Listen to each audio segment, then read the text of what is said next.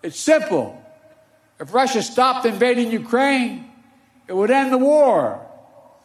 If Ukraine stopped defending itself against Russia, it would be the end of Ukraine. That's why together we're making sure Ukraine can defend itself. Bienvenidos a Pulso y Péndulo. Les saluda Fabiola Galindo desde la ciudad de Lviv o Leópolis en Ucrania. Acaban de escuchar las palabras del presidente Biden ofreciendo su apoyo incondicional al pueblo ucraniano un año después de la invasión rusa. En este especial sobre la guerra en Ucrania, les estaré contando sobre mi experiencia aquí reportando desde el terreno y también hablaremos sobre las grandes consecuencias económicas de este conflicto.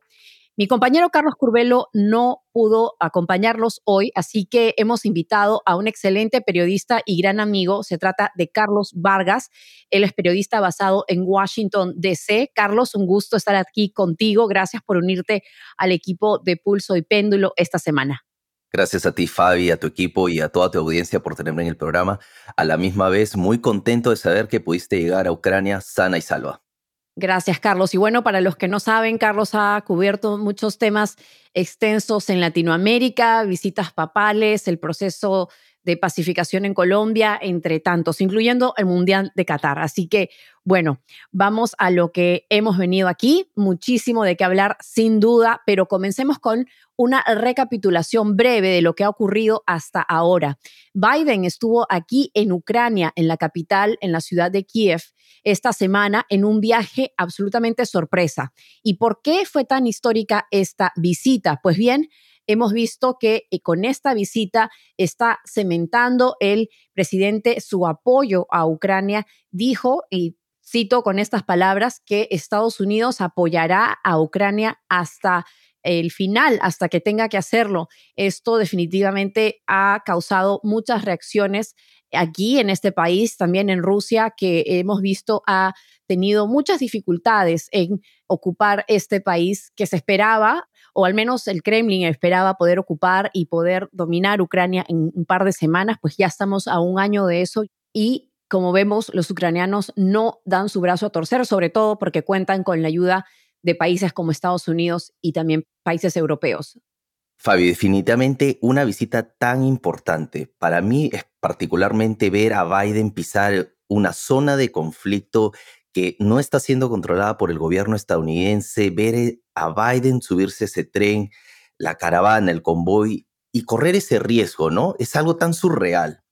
A la misma vez, brindar nuevamente ese apoyo incondicional al gobierno ucraniano y en otro aspecto también ver a este líder de la OTAN reafirmar su compromiso con la región y esa organización. Definitivamente algo que se esperaba ver es concretar esa ayuda tan necesaria para contrarrestar al gobierno ruso de los 500 millones de dólares en ayuda militar. Sí, Carlos, definitivamente muchos ucranianos aquí no creían que la visita de Biden era real. Eh, les costaba mucho creer que el líder del mundo libre, como se le conoce, había tomado un tren desde Polonia fueron 10 largas horas y este viaje demoró meses en planeación, tanto por la autoridad ferroviaria ucraniana, quien creó este vagón que han llamado el vagón de la Fuerza 1, como se le conoce al avión presidencial Air Force One, en este caso Rail Force One, es algo que ha causado mucha conmoción. Y de hecho, las autoridades ferroviarias se disculparon en algunos casos porque otros trenes aquí dentro de Ucrania tuvieron que ver sus horarios retrasados para dar paso al tren que pues trasladaba a Biden. Es el primer y definitivamente saber que Biden está muy familiarizado con los trenes. Sabemos que cuando él está en su casa en Delaware toma el tren hacia Washington, ¿no? Bueno, eso cuando estaba en, en el Congreso de los Estados Unidos. Algo que recalcar aquí y es que la historia, basémonos en la historia desde el 2013 el presidente Víctor Yanukovych suspende el acuerdo de asociación con la Unión Europea y creo que esto es lo que desató y crea este desenlace de manifestaciones y protestas y hace que este conflicto el día de hoy sea lo que es. 2014, la toma de Crimea y de ahí la posesión y anexión del gobierno ruso de esta península, ¿no? En tu parecer, digamos, ¿cómo crees que es el apoyo? Si ves que el apoyo ruso ha crecido en la región, ¿Qué es lo que tú piensas acerca de esto? Bueno, yo creo que hay eh, muchas maneras de ver esto, ¿no? Definitivamente en el lado este, que se pensaba era el único lugar que los rusos iban a invadir después de haber tomado la península de Crimea, existe cierta simpatía con lo que es el, gobierno ruso, porque la cercanía con Rusia se aproxima más a lo que es el oeste del país, que está más cerca hacia Polonia, hacia la Unión Europea. Pero eh, esto no significa que las personas que vivan en estas zonas, la zona conocida como el Donbass, sean prorrusos. De todos modos, muchos de ellos han perdido sus hogares, han tenido que huir, se han convertido en refugiados, han perdido sus casas, sus familias, sus seres queridos. Así que definitivamente si es que antes, por lo que hablo con las personas aquí, existía cierta simpatía hacia con el gobierno ruso, ahora más bien se convierten en pueblos oprimidos por estas personas que han luego eh, hecho toma de varias ciudades y que han traído a sus propios burócratas a vivir a las casas que han sido abandonadas por estas personas, por esos ucranianos, ¿no? Así que creo que lo que también hay que mencionar respecto a el ex líder Víctor Yanukovych, que pues era básicamente pro-Rusia en un país que había encontrado su independencia aquí en Ucrania. Al final lo que hace este presidente fue básicamente desintegrar las Fuerzas Armadas de este país, lo que obviamente dejó más vulnerable las fronteras y más vulnerable eh, la manera en que este país se pudo defender Ahora, eh, muchas personas hablan de que este conflicto aquí, muchos ucranianos me dicen que este conflicto comenzó efectivamente en el año 2014. Nadie cree que este es un año de aniversario, sino más bien ya estamos hablando desde el 2014, pues más de siete años, ¿no? Entonces, para ellos es importante que Ucrania recobre el control de las ciudades invadidas por las tropas rusas, porque de lo contrario, lo que eh, los ucranianos creen que puede suceder de aquí a unos años más estas zonas que han sido tomadas por los rusos en los últimos 12 meses van a volver a ser frente de batalla para seguir invadiendo más partes del país. Así que creo que los ucranianos no ven una victoria sin es que no se consigue volver a tomar el control de estas ciudades y lo han logrado, por ejemplo, en algunas partes como en la ciudad de Gerson. Yo hablaba con un hombre de 29 años, Carlos, que me impresionó mucho. Pude visitar un hospital ayer aquí a las afueras de Lviv y era un hombre que nunca había tomado un arma, no era parte del ejército, pero hace 12 meses, cuando comenzaron los bombardeos en todas partes de Ucrania, él dejó a su familia y a sus hijos para unirse al ejército y en la toma de Gerson, cuando recobraron los ucranianos el control de esta ciudad tan importante, él perdió su pierna. Aún así, se considera suertudo. Y bueno, algo que me impresionó de todos los soldados con los que hablé en este hospital es que todos dicen que quieren volver al frente de batalla una vez que se recuperen, algo que obviamente, Carlos, no va a ser posible para todos ellos. Fabi, pero lo más importante, el gran aliado ucraniano, Estados Unidos. ¿Por qué el apoyo de Estados Unidos a Ucrania se ha vuelto algo incondicional? Bueno, Carlos, te puedo decir que eh, para el presidente Biden esta es una guerra por la democracia.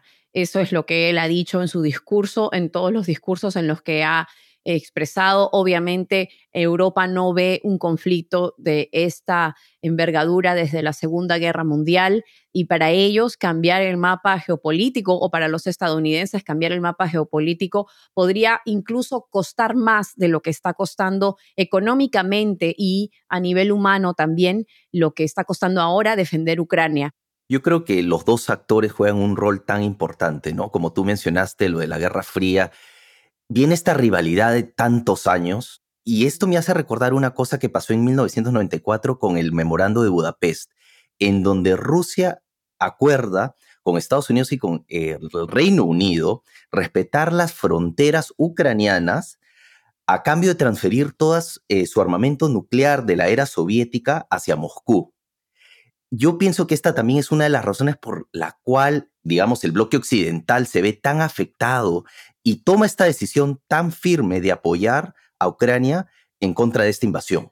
Sí, Carlos, y la verdad es que quizás habían dos bloques muy claros en esa época. Hoy por hoy estamos viendo que hay varios países interesados en eso. Estamos viendo que por su lado China está amenazando con aumentar su apoyo hacia Rusia. Estamos viendo que hay demasiadas piezas que se están moviendo al mismo tiempo y creo que en definitiva no hay una idea clara de cómo va a terminar todo esto.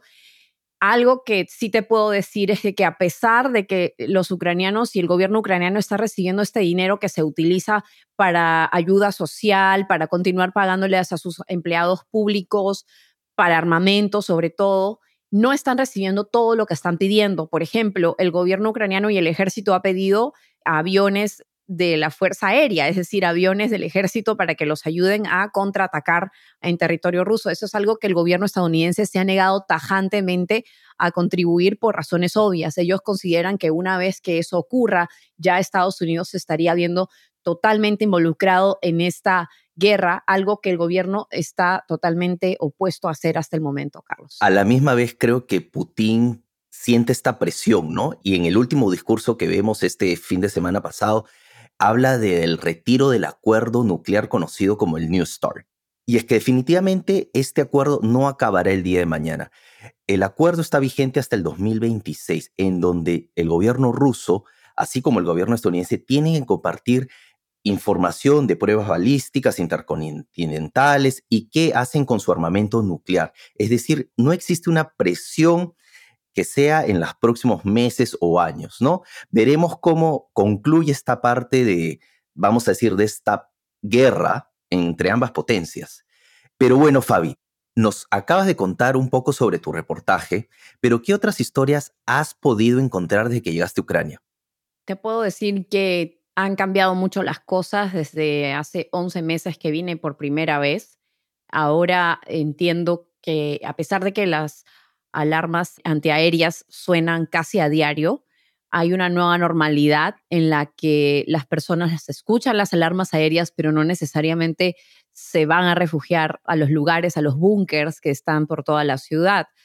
Sin embargo, sí hay una manera en la que enfrentan esta vida cada día con esta idea de que es imposible planear una semana, un mes, mucho menos un año de sus vidas. Te puedo decir que me ha sorprendido mucho la actitud de muchas personas que prefieren quedarse en este país y prefieren contribuir a la economía de su país, que prefieren seguir trabajando aquí a pesar de las circunstancias en lugar de irse a otros países europeos. También te puedo comentar que algunos de los refugiados que han ido a países como Polonia, en el caso específico de Eslovaquia, he podido conversar con algunos de ellos que a un año de la invasión siguen viviendo en estos refugios temporales y como no tienen un trabajo, un empleo fijo, por ejemplo, algunos de ellos no tienen acceso a lo que es un seguro de salud. En un caso específico de una persona con la que hablé hace un año y el día de hoy, ella requiere, por ejemplo, de una cirugía mínima en la rodilla, pero no la puede conseguir en Eslovaquia por no tener seguro médico y se ve obligada esta persona a hacer un viaje muy largo de regreso a su país, Ucrania, a pesar del miedo que tiene de los bombardeos, a buscar esa atención médica. Así que he visto definitivamente personas que prefieren quedarse, personas que están totalmente traumatizadas por lo que han experimentado y muchos de ellos creen que no hay manera de sanar. Es algo que me parece bastante triste, que hace mucha falta, según me dicen las autoridades de salud, expertos en salud mental, tanto para los soldados como para los civiles. Faltan maneras en las que se puede atender a las personas que están perdiendo sus extremidades. Una vez más, no solamente son soldados, sino también son personas comunes y corrientes que ya sea fueron obligados a unirse al ejército o que han sido víctimas de estos misiles que caen en sus casas, en sus vecindarios. Los niños, sobre todo, Carlos, es algo que también me causa mucha eh, angustia porque veo que hay muchos niños que han quedado huérfanos del todo, hay niños que han crecido básicamente un año en estos búnkers sin salir al ver la luz del día o poder jugar como quizás lo hacían hace un año. Así que es una normalidad bastante pesada, a pesar de que muchos aquí quieren reconstruir este país es algo que no está muy claro todavía por dónde comenzar. Y es que lo último que se pierde, creo, Fabi, en este, en este sentido es la esperanza. ¿Crees que la gente todavía tiene esa esperanza viva en que esto terminará pronto? Creo que sí, Carlos, y creo que eventos como el de la visita del presidente Biden aviva un poco esa esperanza, el hecho de que saben que cuentan con la ayuda de otros países. Aún así, eso no quita eh, la fatiga que existe entre los soldados. Eh, te puedo decir, he visto que a pesar de que se habla mucho de la fuerza que existe aquí, de la defensa de los soldados ucranianos y del ejército ucraniano en sí, que es algo totalmente innegable. Es decir, han puesto cuerpo a una de las potencias del mundo más grandes, no han dejado que invadan este país tan fácil como Rusia pensaba que lo podía hacer y aunque hay que festejar y celebrar esa gran fortaleza del ejército ucraniano, también hay que humanizarlos en la manera en que también están teniendo mucho sufrimiento. Cuando veo a algunos soldados que regresan del frente de batalla a pasar tiempo con sus familias, tú puedes ver en sus rostros, como me dicen los, los médicos, los psicólogos con los que he hablado, ellos fueron a la guerra siendo una persona y regresan siendo otra a veces puedes ver que no están totalmente presentes a pesar de estar con sus familias. He conversado con una mujer que decidió quedarse aquí porque no quería dejar a su esposo y ella me dice que ella le pide a su esposo que recurra a tratamientos antidepresivos. Él está en el ejército y él no quiere. Entonces yo creo que también hay que humanizar ese lado del ejército de estos hombres y mujeres valientes que están enfrentándose a este conflicto y también saber que tienen muchas necesidades, no solamente físicas, sino también psicológicas, y creo que esa es una de las de los precios más altos que están pagando, como en toda guerra. Y en ese contexto, en tu experiencia personal, ¿cómo es estar en una zona de conflicto? Ya que cuando pienso en esto, digo, bueno, he estado, he tenido la oportunidad de estar en algunos países, en algún tipo de evento, pero como mencionaste, escuchar las sirenas, saber que tienes que ir a un búnker en cualquier momento del día. ¿Qué es para ti estar en esta zona de, temor, no? Mira, me sorprendió mucho. Obviamente muchos de los periodistas que llegan aquí tienen que tener un entrenamiento específico de cómo reaccionar ante un posible un misil que caiga cerca tuyo o una explosión. Tienes que estar preparado para saber cómo hacer los primeros auxilios, cómo puedes sobrevivir por varios días dentro de un sótano, es decir, una serie de cosas.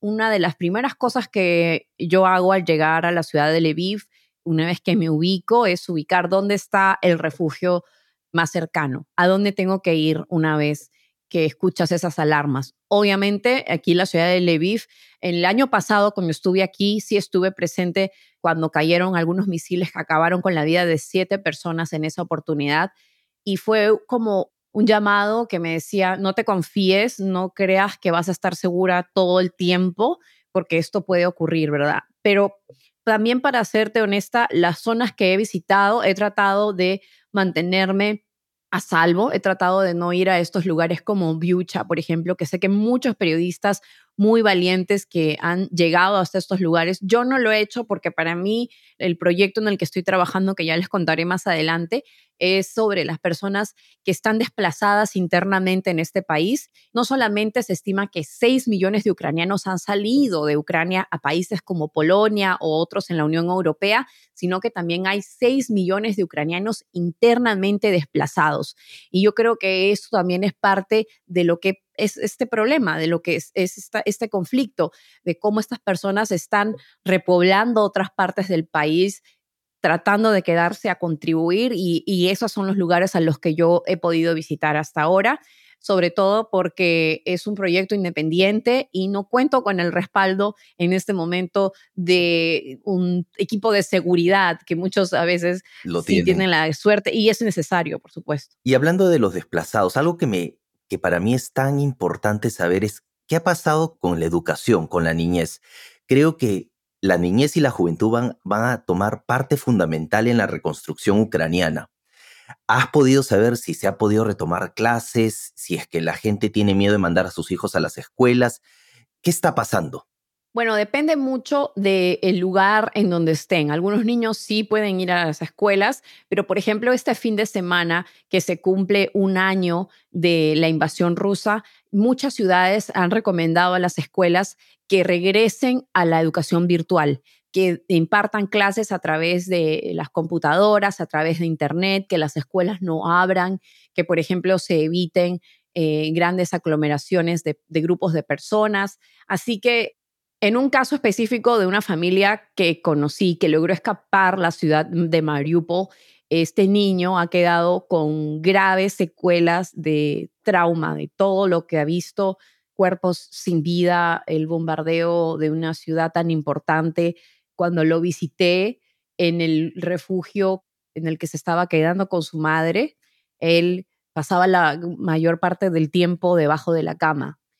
Algo que me parecía bastante chocante, ¿no? Para un niñito de nueve años, no querer salir a jugar, eh, no querer este, participar del mundo exterior, creo que es algo que nadie se puede imaginar, o creo que hasta cierto punto algunos sí nos podemos imaginar, pero es algo que estoy por segura va a tomar mucho tiempo en sanar, ¿no? Es sanar y, y no me imagino yo poder, bueno, no tengo hijos, pero mandar a mi hijo a la escuela sabiendo que algo puede pasar, ¿no? Es, es terrible toda esta situación y saber que la niñez al final del día sufre con todo esto, ¿no? Pero pasando un poco al tema que creo que tú y yo nos vemos afectados a lo largo y día a día aquí en los Estados Unidos, y es que hace minutos hablamos un poco de las consecuencias económicas, que sin lugar al duda es uno de los aspectos de la guerra que más han generado opiniones, por lo menos en este lado del mundo. Y es que, como ya mencionamos, Estados Unidos es el país que más dinero está enviando tanto en armamentos como en ayuda humanitaria y financiera. Desde que la guerra comenzó, el gobierno federal ha enviado, ha ofrecido más de 80 mil millones de dólares en ayuda, lo que ha llevado que muchos estadounidenses comiencen a cuestionarse si esta inversión tan monumental es necesaria especialmente en un momento en que la deuda externa de este país se está inflando rápidamente. Así es, y de hecho, según una reciente encuesta de la prensa asociada, el porcentaje de estadounidenses que están a favor de enviar armamento a Ucrania ha bajado del 60% en mayo del año pasado a 49% en este momento. Carlos, ¿por qué crees tú que este apoyo está disminuyendo? Bueno, Fabi, para mí es muy simple. Voy al mercado, Hoy día pago 150, hace un año pagaba 100.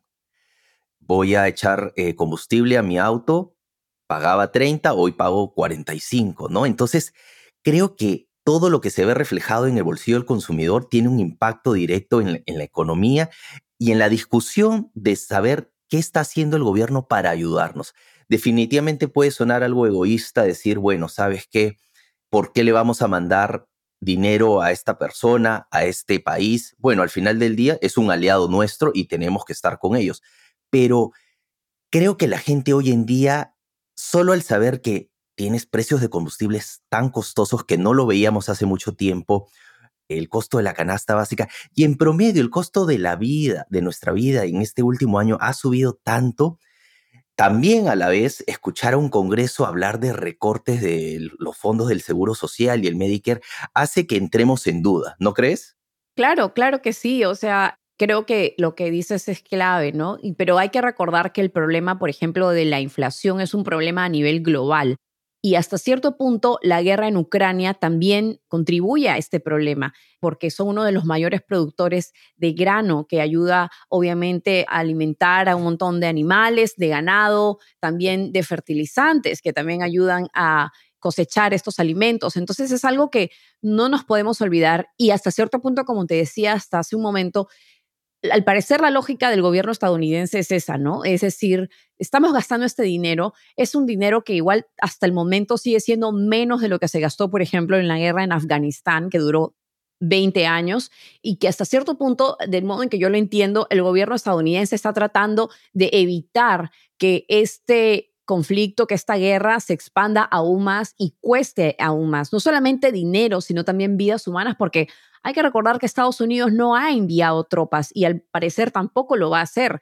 Y eso también eh, afecta mucho, te puedo decir, lo que es el movimiento de la ayuda humanitaria dentro del país. No hay tropas internacionales, entonces todo depende del trabajo de los voluntarios, de cómo movilizar estas donaciones dentro del país, porque el gobierno y el ejército ucraniano está ya bastante ocupado, digamos, en esta guerra, ¿no? Entonces, al pesar de que sí se ha gastado mucho dinero y se sigue gastando, por ejemplo, hay unos puntos claves hay 46.600 millones de dólares en ayuda militar y casi 4 mil millones de dólares en ayuda humanitaria. Esto puede ser para las personas que, por ejemplo, se han quedado sin hogar y también 26 mil 700 millones de dólares en ayuda financiera, que esto quiere decir, por ejemplo, el pago a los empleados públicos, ya sea los que operan los rieles, los ferrocarriles, que como sabes ayudaron a escapar a millones de ucranianos de estas ciudades que estaban siendo bombardeadas, ¿no?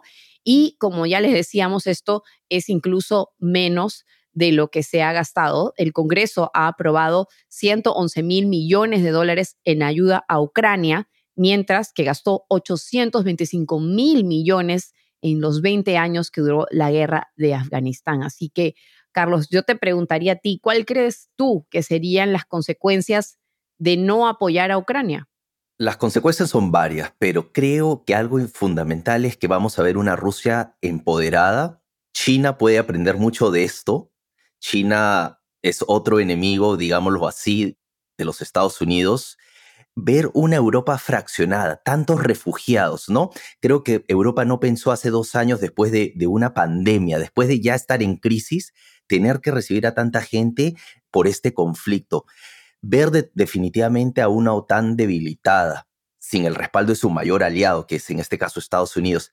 Y creo que lo, lo, más triste de todo es ver a más muertes, ¿no? Tantas personas que han muerto en el conflicto innecesariamente, injustamente, ¿no? También creo que la reconstrucción, es tan importante hablar de reconstrucción, de todo ese dinero que va a ser gastado en poder recobrar partes fundamentales de situaciones básicas, ¿no? De, de la red básica de infraestructura de este país. Así es, Carlos. O sea, los hospitales han sido bombardeados, escuelas han sido bombardeadas, están totalmente destruidas. Cuando les pregunto a los ucranianos sobre la reconstrucción de su país, muchos, como te digo, no tienen esta capacidad de planear ni una semana, ni un mes, ni un año.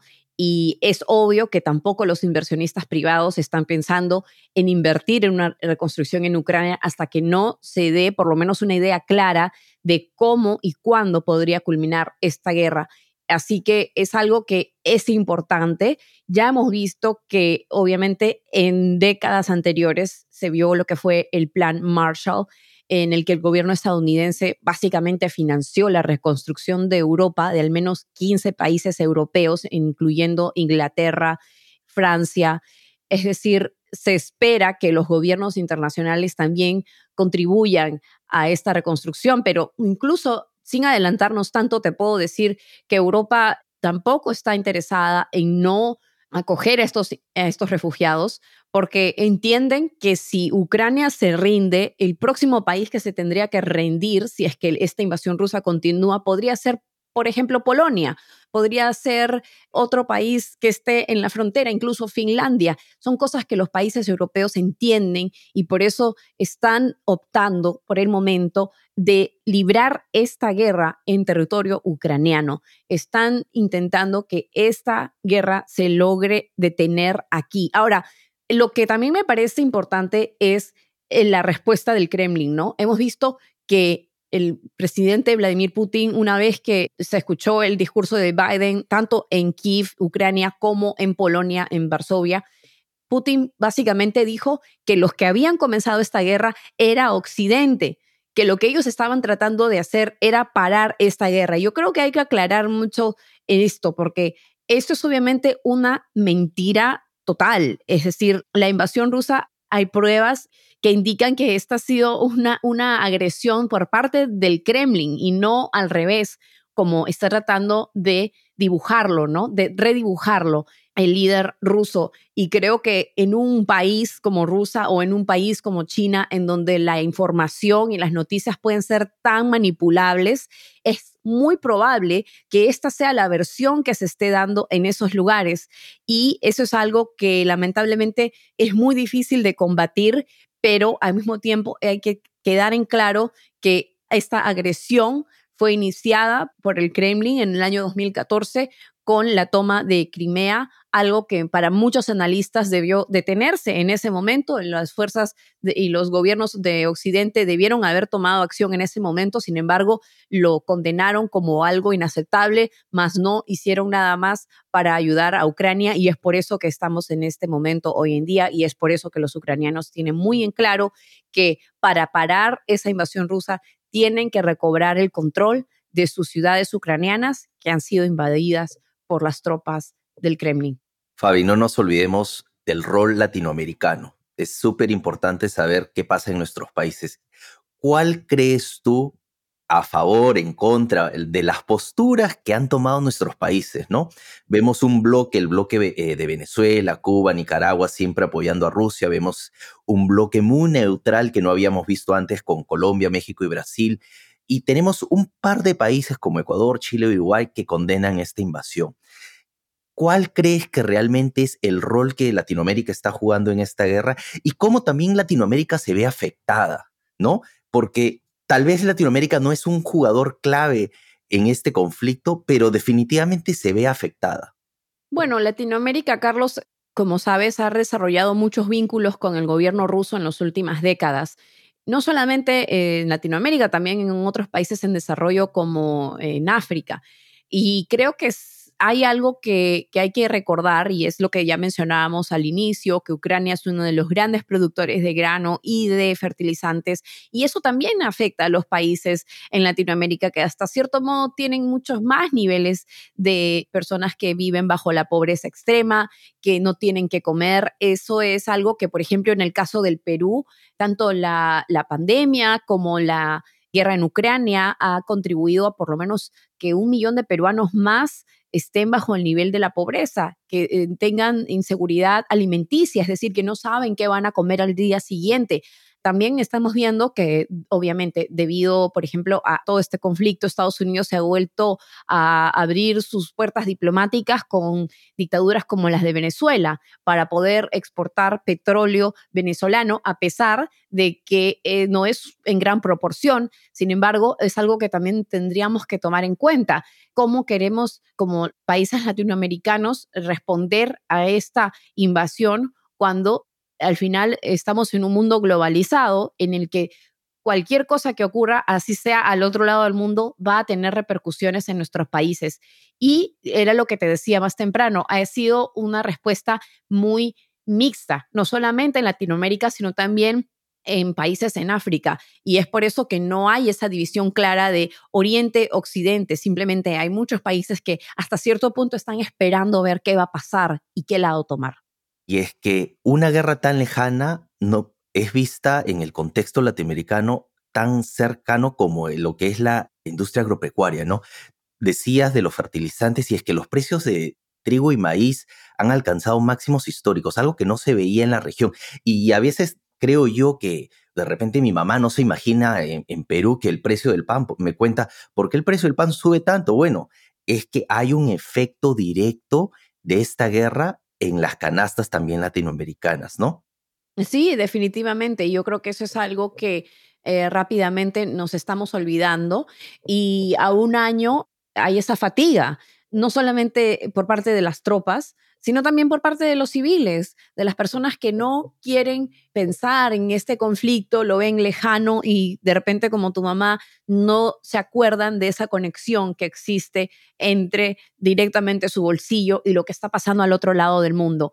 Y yo creo que por eso hay eh, mucho interés por parte de estos gobiernos democráticos de continuar apoyando a que esta guerra no se salga de Ucrania, que se contenga en este territorio. Y conozco muchos voluntarios internacionales que vienen aquí a poner sus vidas en riesgo para movilizar esas donaciones, para movilizar esa ayuda internacional. Y cuando les pregunto por qué están aquí, me dicen lo mismo, porque ellos también entienden que para eh, parar esta guerra se tiene que parar aquí. Sí, y, creo que es muy importante lo que, tú has dicho de tratar de no de no pasar a más con esto, ¿no? O sea, creo que tenemos que contrarrestar y tratar de, ver la manera de, de llegar a una, a una solución diplomática. Creo que eso es algo que no hemos tocado, pero es tan importante la diplomacia y es algo que se ha perdido en esta invasión, en esta nueva guerra. No he visto ningún tipo de, de relación diplomática que haya podido realmente parar al gobierno del Kremlin o en este caso a los ucranianos de la mano con Estados Unidos, ¿no? Me da un poco de pena ver que, que hemos llegado nuevamente a tomar las armas versus poder haber discutido o poder parar algo en forma diplomática. Es totalmente cierto. Yo me pregunto a diario qué pasaría si estos líderes se sentaran en una mesa y hablaran sobre las cosas que quieren, sobre las cosas que necesitan y pudieran llegar a una conclusión pacífica en lugar de seguir mandando a más vidas inocentes al frente de batalla en lugar de seguir disparando misiles. Y yo entiendo que es una manera casi inocente de pensar en esta guerra. Entiendo que hay intereses de por medio mucho más grandes que hablar de la paz, pero lamentablemente eso es lo que falta y eso es lo que realmente podría traer una buena solución. No hay indicios de que eso vaya a ocurrir y creo que por eso hay una gran fuerza de que está apoyando a este país para que continúe con este conflicto. Y no nos olvidemos del efecto que esto causa, que es que nos cansamos de los mismos titulares, ¿no? Yo creo que hace casi un año veíamos estos titulares con gran interés, con una preocupación aterradora, ¿no? Hoy en día yo veo un titular más de lo que está pasando en esta guerra y realmente no, no tomó la importancia necesaria porque creo yo que nos estamos desgastando, ¿no? A la misma vez, ¿crees que es posible poder negociar, en este caso, al gobierno ucraniano, los aliados de la OTAN, Estados Unidos, con el gobierno ruso? Bueno, Carlos, eso ya es una pregunta mayor para quizás un analista mucho más experimentado que yo, pero por lo que he podido conversar con la gente aquí, hay varias opciones. Como te digo, creo que una de esas opciones eh, muchos ven es de que Ucrania se rinda o rinda parte de su territorio que ya ha sido ocupado por las tropas rusas, pero para los ucranianos está muy claro que si ellos hacen eso, este conflicto se extiende por aún más tiempo y así como primero fue Crimea en el 2014 y ahora otras ciudades, de aquí a un par de años el interés ruso por querer seguir invadiendo esos territorios va a seguir, no se va a ir. Por otro lado, si es que Ucrania regresara a controlar esas ciudades invadidas por las tropas rusas en este momento, las ganas de revancha del gobierno ruso también van a estar ahí. Así que creo que va a requerir un acuerdo, va a requerir diplomacia entre ambos lados, pero definitivamente hay muchos aquí quienes creen que si es que Ucrania logra retomar control de esas ciudades, no le va a quedar más a Rusia que tratar de apaciguar sus ambiciones de expandir o regresar a ese imperio como lo fue hace siglos, y eso es lo que ellos esperan.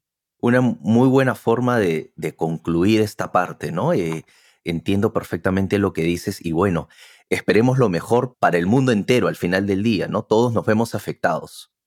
Así es, todos nos vemos afectados y por eso queríamos hacer este episodio para ustedes, porque muchos nos han preguntado por qué no hablamos del gasto, por qué no hablamos de lo que se está, está, pasando en Ucrania y bueno, esperamos que con esto le hemos dado algunas respuestas. El dinero que se está gastando puede ser incluso menos de lo que se gastaría si es que no se invierte ahora y también aún así, para darles una conclusión, es menos de lo que se ha gastado en otros conflictos. Así que vamos a darle seguimiento a esta guerra, por supuesto, y con esto llegamos al final de este episodio de Pulso y Péndulo sobre el primer año de la guerra en Ucrania. Gracias, Carlos, por acompañarnos y, por supuesto, gracias a todos ustedes, a nuestra audiencia, por el apoyo.